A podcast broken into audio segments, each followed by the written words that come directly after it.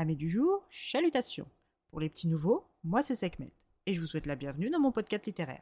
Dans mon émission, je vais tenter trois fois par semaine de vous donner envie de découvrir des livres de tout poil, récents et moins récents. Alors, si ça vous tente, c'est par ici la suite. Aujourd'hui, je vais vous présenter Pandore de Suzanne Strock-Chapman, paru aux éditions Michel Lafon. Dans cette réécriture du mythe de Pandore, nous rencontrons Pandora Blake, dit Dora, 21 ans, orpheline, fille de Elijah et Helen Blake, antiquaire et aventurier de renom. À la mort de son père, la boutique d'antiquité Blake's Emporium est revenue de plein droit à son oncle Ezekiah Blake. Contrairement à son frère, Ezekiah n'est pas un aventurier et n'a aucune conscience professionnelle. Pour lui, peu importe la provenance ou l'authenticité pourvu qu'il y ait une vente. C'est après de nombreuses années à salir la respectabilité de la boutique, par sa cupidité, qu'Ezekiah veut arrêter et changer de secteur, estimant l'emplacement responsable de ses mauvais résultats commerciaux. Pandora, elle travaille dans sa chambre à la réalisation de son rêve, devenir créatrice de bijoux à son compte. Un rêve qui, dans le Londres de 1799, est plus proche de l'utopie que du réalisme, mais qu'à cela ne tienne, elle y croit de tout son cœur et se donne du mal pour y arriver. Cette passion, elle l'a développée du vivant de sa mère lorsque celle-ci rendait visite à un orfèvre du nom de Monsieur Clément. C'est ce dernier qui a offert à la jeune Dora ses premières pinces et tenailles, lui témoignant ainsi son soutien. Cette activité créative la rapproche de sa mère, qui elle aussi avait une âme d'artiste. Toujours accompagnée de sa fidèle pie Hermès, Pandora rêve d'une nouvelle vie loin de son oncle et de sa gouvernante et amante Lottie Norris. Cette femme est un véritable cerbère pour Dora, surveillant et rapportant ses moindres mouvements à son maître Ézéchiel. Un matin ordinaire où elle travaillait acharnément sur la reproduction d'un de ses croquis, son oncle lui ordonne de venir tenir la boutique en son absence. Même si la boutique ne génère que peu de revenus, elle en génère tout de même.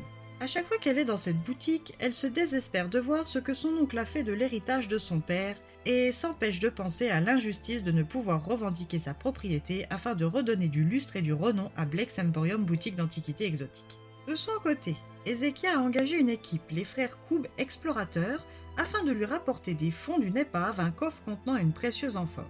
Ce fameux matin était le grand jour pour son oncle. Le coffre avait été trouvé, puis ramené à la surface, donc ses investissements et ses espoirs allaient enfin être récompensés. Du moins, c'est ce qu'il pensait. Ezekiel fait rapporter la caisse et son précieux contenu jusqu'à la boutique dans son bureau. Il fait descendre le coffre au sous-sol, dans la pièce personnelle interdite à la visite, celle que feu son frère et sa belle-sœur utilisaient déjà en leur temps pour ranger leurs précieuses découvertes. Parallèlement, nous faisons la connaissance de Edward Lawrence, un jeune postulant à la Société des antiquaires de 26 ans travaillant dans un atelier de reliure qui, après une énième tentative, se voit refuser l'adhésion. Son ami et membre de l'association Cornelius Ashmole, 30 ans, lui annonce le résultat et les raisons de son nouveau rejet. Son étude était encore une fois basée sur plus de conjectures et de suppositions que de faits, et de plus sur un sujet démodé. Démoralisé par la nouvelle, il se rend dans un café où un inconnu qui semble en savoir beaucoup sur lui lui conseille de se rendre dans une boutique d'antiquités du nom de Blake's Emporium et de s'entretenir avec une certaine Pandora Blake. Edward est perplexe mais tente sa chance. Il rencontre Dora qui de prime abord ne voit pas bien en quoi elle pourrait l'aider, mais elle accepte sa carte si jamais elle change d'avis. Intriguée par cette entrevue avec le jeune homme, elle décide d'aller explorer la boutique à la recherche premièrement de pièces pour la fabrication de ses bijoux et qui sait d'un objet pouvant aider M. Lawrence. Elle entre donc dans le bureau de son oncle et découvre une magnifique amphore qui semble l'appeler. Est-ce une hallucination auditive liée à sa grande fatigue? Cette amphore est-elle la clé à toutes ses problématiques? En l'ouvrant, que va-t-il se passer pour elle et M. Lawrence À vous de le découvrir par la lecture.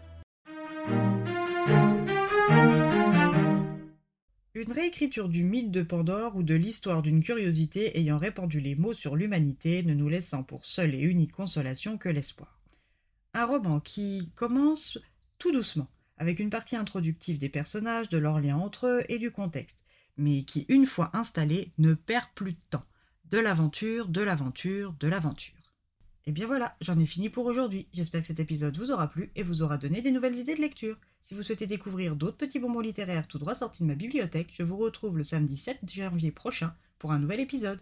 Et si d'ici là je vous manque de trop, n'hésitez pas à me rejoindre sur mon compte Instagram, at les lectures de Sekhmet. Sur ce, chalut les amis, et à la prochaine!